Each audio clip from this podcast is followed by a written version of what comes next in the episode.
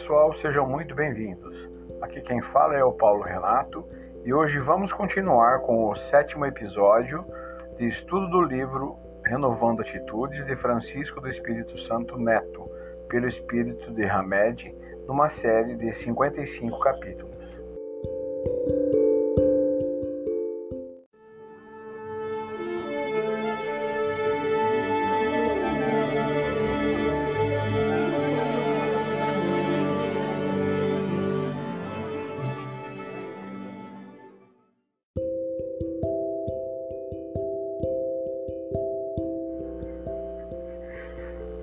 Por que uns nascem na miséria e outros na opulência, sem nada terem feito para justificar essa posição?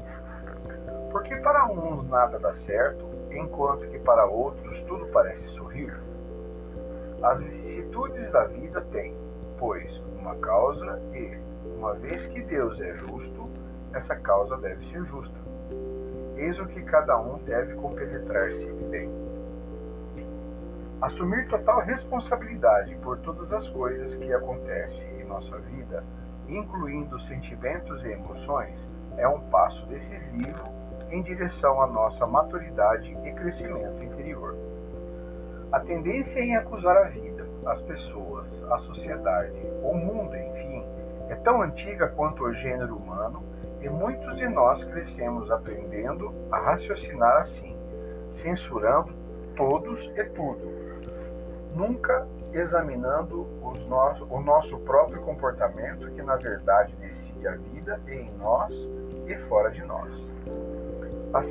Assimilamos o mito do vitimismo nas mais remotas religiões politeístas vivenciada por todos nós durante as várias encarnações, quando os deuses temperamentais nos premiavam ou castigavam de conformidade com suas decisões arbitrárias. Por termos sido vítimas, mas nas mãos dessas divindades, é que passamos a usar as técnicas para apaziguar as iras divinas, as iras divinas, comercializando favores com oferendas a Júpiter no Olimpo, a Netuno nas atividades do oceano, a Vênus nas áreas afetivas e a Plutão Deus dos mortos e dos enfermos. Aprendemos a justificar com desculpas perfeitas os nossos desastres de comportamento, dizendo que fomos desamparados pelos deuses, que a conjunção dos astros não estava propícia, que a lua era minguante e que nascemos com uma má estrela. Ainda muitos de nós acreditamos ser vítimas do pecado de Adão e Eva e da crença de um Deus judaico que privilegia um povo e despreza os outros, surgindo assim a ideia da hegemonia divina das nações. As pessoas que acreditam ser vítimas da fatalidade continuam a apontar o mundo exterior como culpado dos seus infortúnios. Recusam absolutamente reconhecer a conexão entre seus modos de pensar e os acontecimentos exteriores são influenciadas pelas velhas crenças e se dizem prejudicadas pela força dos hábitos, pelas cargas genéticas e, pelas e pela forma como foram criadas, afirmando que não conseguem ser, ser e fazer o que querem. Não sabem que, que são arquitetos do seu destino, nem se conscientizam de que o passado determina o presente, o qual, por sua vez, determina o futuro. A vítima sente-se impotente e indefesa em face de um destino cruel. Sem força nem capacidade de mudar, repetidas vezes afirma: Eu não merecia isto. A vida é injusta comigo. Nunca lhe ocorrendo, porém, o seu jeito de ser é que materializa pessoas e situações em sua volta. Defendem seus gestos e atitudes infelizes dizendo: Meus problemas são causados por meu lar.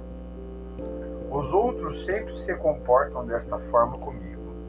Desconhecem que as causas dos problemas somos nós e que, ao renascermos, atraímos esse lar para aprendermos a resolver nossos conflitos.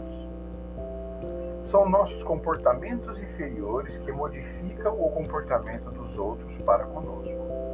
Se somos, pois, constantemente maltratados, é porque estamos constantemente nos maltratando e ou maltratando alguém.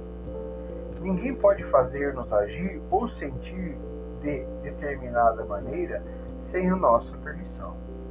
Outras pessoas ou situações poderão estimular-nos a ter certas reações, mas somente nós mesmos determinaremos quais serão e como serão essas reações. As formas pelas quais reagimos foram moldadas pelas experiências em várias vidas e sedimentadas pela força de nossas crenças interiores, mensagens gravadas em nossa alma. Portanto, precisamos assumir o comando de nossa vida, vida e sair do posicionamento infantil de criaturas mimadas e frágeis que reclamam e se colocam como vítimas do destino. Admitir a real responsabilidade por nossos atos e atitudes é aceitar a nossa realidade de vida, as metas que alteram a sina de nossa existência. Em vez de atribuirmos aos outros e ao mundo nossas derrotas e fracassos, lembremos-nos de, que as vicissitudes da vida têm, pois, uma causa, e uma vez que Deus é justo, essa causa deve ser. Uma grande oportunidade temos aqui de refletir as mensagens que os amigos espirituais nos mandam, para que possamos, no decorrer da nossa jornada, corrigir sempre a nossa rota a caminho do Mestre Jesus.